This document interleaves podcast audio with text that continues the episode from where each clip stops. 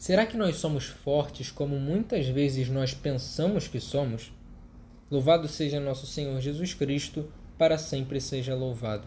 Eu sou João, membro da Missão Tenda do Senhor, e esse é o Católica Fé 169. Na segunda carta a Coríntios, no capítulo 11, versículos 20 e 21, Deus vem nos dizer: Sim, tolerais a quem vos escraviza, a quem vos devora, a quem vos faz violência, a quem vos trata com orgulho, a quem vos dá no rosto. Sinto vergonha de o dizer, temos demonstrado demasiada fraqueza. Antes de continuar olhando essa passagem, eu quero te chamar a imaginar um cenário hipotético. Vamos supor que você recebeu dois convites para almoçar com dois conhecidos seus, mas você só pode escolher um.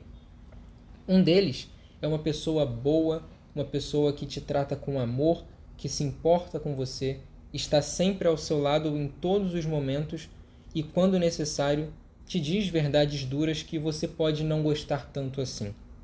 Do outro lado, nós temos uma pessoa ruim, egoísta, te bajula para você se sentir melhor, mas quando o calo aperta, ela te abandona e te deixa desamparada, sofrendo sozinha. Pensando assim friamente, é até idiota essa escolha, né? Parece muito óbvia. Não tem como escolher errado nesse cenário. Mas se a gente traduz essa situação para a nossa vida espiritual, para a nossa relação com Deus, nós muitas vezes escolhemos essa pessoa egoísta e que nos despreza, que nunca está lá por nós e que nos deixa sofrendo. Nessa situação, é como se nós estivéssemos escolhendo o pecado diante de Deus. Quando nós temos a oportunidade de estar com Deus, mas nós optamos por não. Nós fazemos isso muito mais do que nós muitas vezes reconhecemos. É por isso que Deus vem nos dizer que nós toleramos a quem nos escraviza, a quem nos devora e que nós temos demonstrado demasiada fraqueza.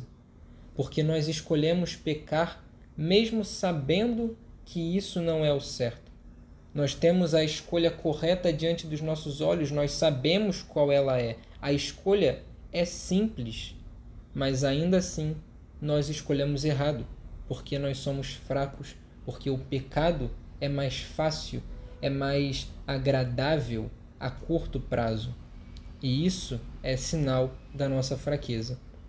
A reflexão que fica é: será que nós queremos deixar de ser fraco?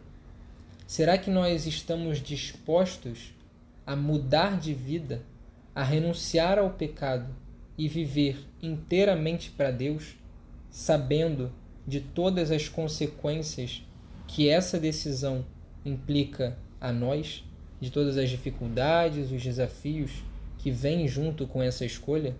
Será que nós realmente estamos dispostos a assumir essa maturidade na fé que é necessária para que consigamos viver de verdade com Deus? Fiquem com Deus e até o próximo episódio.